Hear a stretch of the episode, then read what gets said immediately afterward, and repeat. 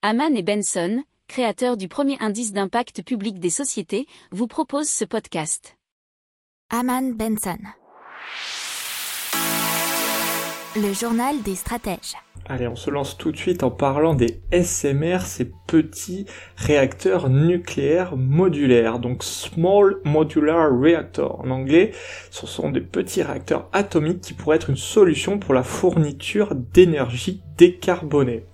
Ils peuvent offrir de l'électricité décarbonée à des sites géographiquement isolés, comme les îles, des navires, des bases nautiques, mais aussi alimenter en électricité des endroits qui jusqu'alors profitent d'une énergie produite à base de combustibles fossiles. Alors, ces SMR disposent d'une puissance pouvant varier de 10 à 300 MW. Ils sont une alternative aux centrales nucléaires conventionnelles et aux centrales à charbon.